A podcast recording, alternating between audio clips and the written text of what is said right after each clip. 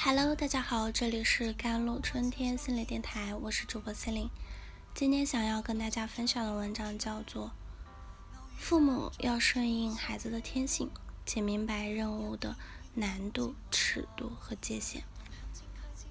父母呢，会因为未来的不确定性，担心孩子无法适应社会，甚至是害怕被社会淘汰，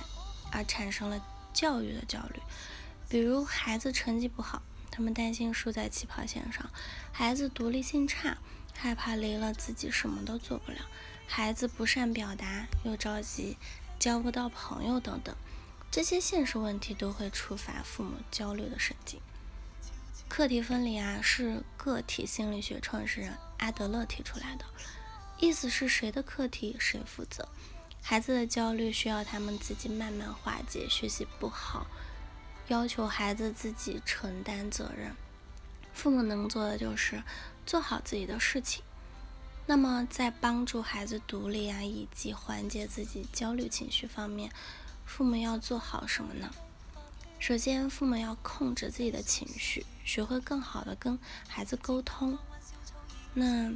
就是心理学书中啊，它是有说到选择性聆听这个现象。意思就是，孩子在接收父母传递的信息时，会有选择性的，不是每句话都能听到的。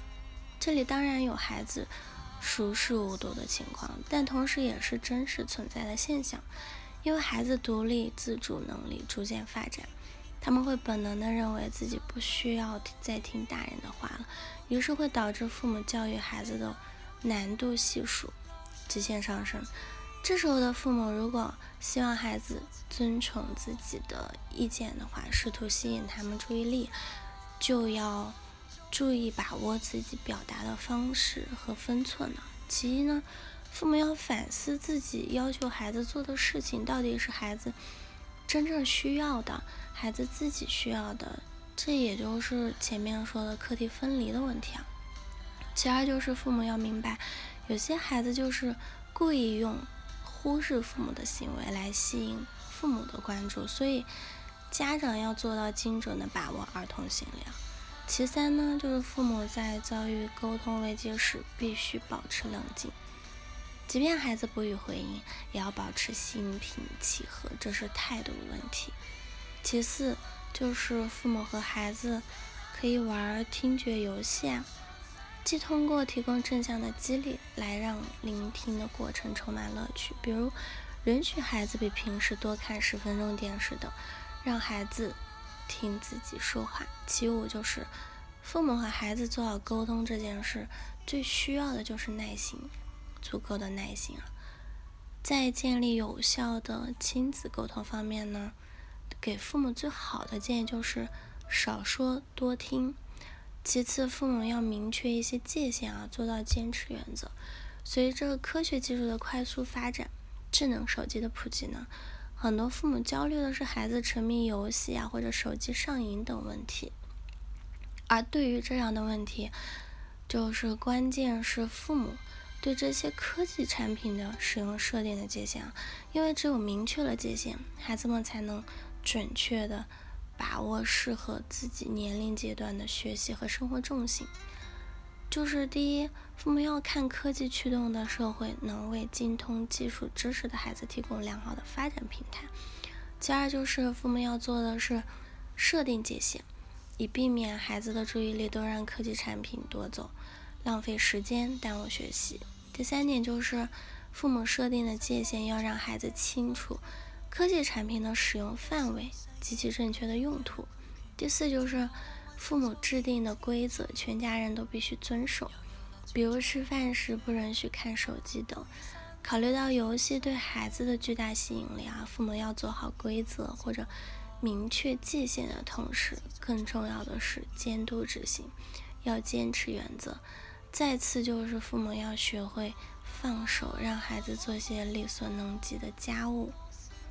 对于五到八岁的孩子，父母可以尝试让孩子去做些家务，因为这样的锻炼可以让孩子更快的走向独立。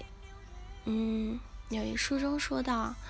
就是他介绍，他女儿五岁的时候就学会了医院床单的折叠铺叠法呢，从车上卸载，从超市采购的生活必需品，摆放餐具，并帮着做饭等等。这么做的目的就是让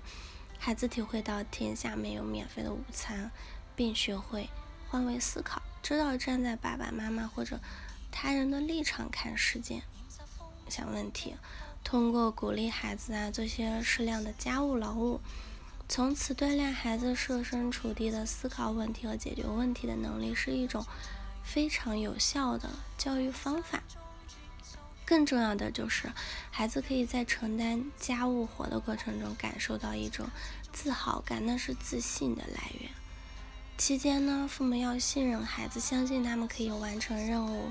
这份信任也是一种认可和尊重，这对于孩子今后走进社会啊，融入到群体都是非常有益的。